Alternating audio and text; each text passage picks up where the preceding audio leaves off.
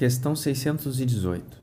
As leis divinas são as mesmas para todos os mundos? A razão diz que devem ser apropriadas à natureza de cada mundo e proporcionais ao grau de adiantamento dos seres que os habitam. Questão 621. Onde está escrita a lei de Deus? Na consciência.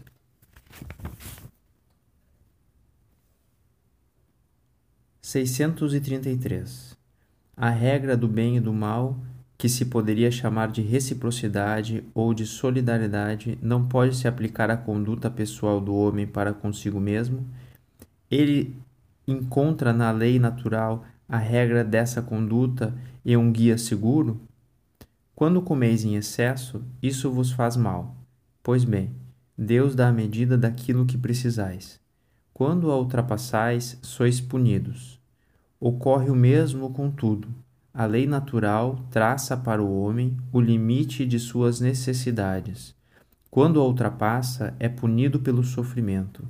Se o homem escutasse em todas as coisas a voz que diz basta, evitaria a maior parte dos males de que acusa a natureza. 187. Se a população seguir sempre a progressão crescente que vemos, chegará o momento em que será excessiva na Terra. Não. Deus a isso provê e mantém sempre o equilíbrio. Não faz nada inútil.